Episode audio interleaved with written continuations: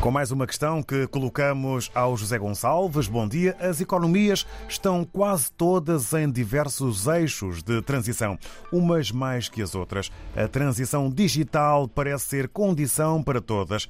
Como se passa isso? Os processos de desenvolvimento e a manutenção de poder económico significam sempre uma grande capacidade de investimento e uma grande capacidade de absorver as inovações. Tem sido assim ao longo de toda a história económica da humanidade, portanto, desde que a humanidade existe como tal, e do século XIX para cá isto tem-se acentuado com uma aceleração do processo inovativo.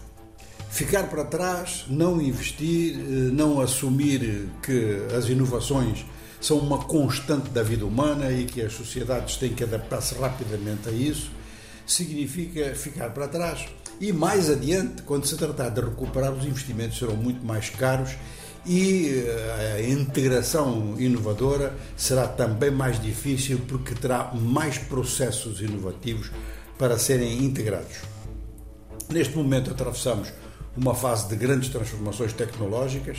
Já falamos aqui em transições energéticas, em transições climáticas e hoje vamos eh, focar transições digitais não com muito detalhe, porque não temos o espaço todo para isso, mas sublinhando aspectos que são realmente fundamentais, aqueles que são muito sublinhados. O primeiro deles é que a transição digital, ao contrário das outras, que dá lugar a muitas discussões quanto a prazos e quanto a métodos, a digital não dá discussão nenhuma nessa matéria. Os métodos são os métodos de utilização das ferramentas mais modernas que possam existir e, por outro lado, os prazos giram todos em torno do Objetivo 2030. A maior parte dos países do mundo consideram neste momento, sobretudo aqueles que são mais receptivos à inovação, consideram que terão uma transição digital largamente conseguida em 2030.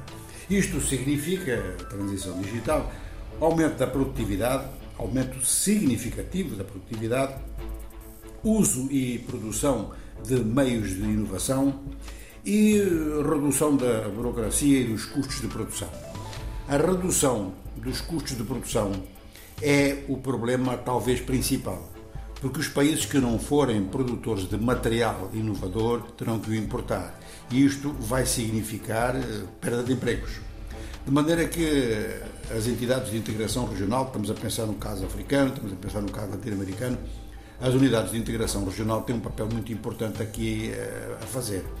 Na verdade, diversas inovações não podem ser feitas em termos produtivos em mercados muito pequenos. Então, o alargamento dos mercados é realmente uma necessidade para se conseguir uh, sucesso em matéria de digitalização, portanto, melhoria da produtividade, mas que isso não dê lugar a empobrecimento de uma parte da população e que haja a possibilidade de reciclagem de trabalhadores. Isto é obrigatório para atingir, eh, com a rapidez que se pretende, quando 2030 está aí, esse, esse, esse nível de digitalização das economias. Agora, como todos os processos inovadores que são indispensáveis, à partida os investimentos são mais altos do que manter os processos anteriores. No caso da energia, parece mesmo que foi um dos fatores que atrasou uh, energias renováveis a, a, a, serem mais difundidas, em, mesmo em continentes avançados, como é o caso da Europa, porque implicava investimentos que o petróleo já tinha feito. Mas mais adiante paga-se isso muito caro. Agora, estes, estes custos devem ser calculados uh, em função do tempo de recuperação. Uh, um país como a Austrália é um exemplo e, pelo menos até aqui, as empresas consideram que em seis meses conseguem recuperar eh, os custos de digitalização a nível da produção e a nível da gestão. E quanto à formação de pessoal é relativamente rápida. Há, portanto, ferramentas de inovação que a formação faz-se em praticamente 24 horas. Quando se trata de produzir esse material, então aí são as faculdades de economia, de engenharia, de tecnologia de uma forma geral, que têm que ser acionadas, adaptadas e uma grande parte delas não o são. Ou seja, que são apenas eh, locais de constatação de que o mundo está em evolução, mas não se entra dentro da evolução dela em termos, em termos produtivos. Este, infelizmente, é, é o caso da África. Mas é, é bastante, bastante importante considerar que a digitalização vai aplicar-se praticamente a todos os setores da vida, da vida humana, da vida material humana, eh, eh, seja, por exemplo, desde a energia à segurança pública, do ensino até à saúde.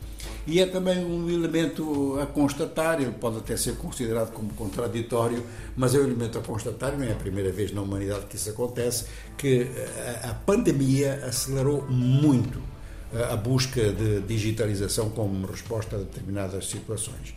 Bom, estes são os elementos que a gente pode dar como ponto de partida.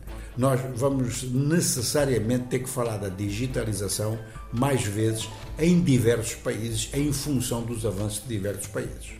Porque a digitalização faz parte do presente e também do futuro na economia dos nossos dias com o José Gonçalves.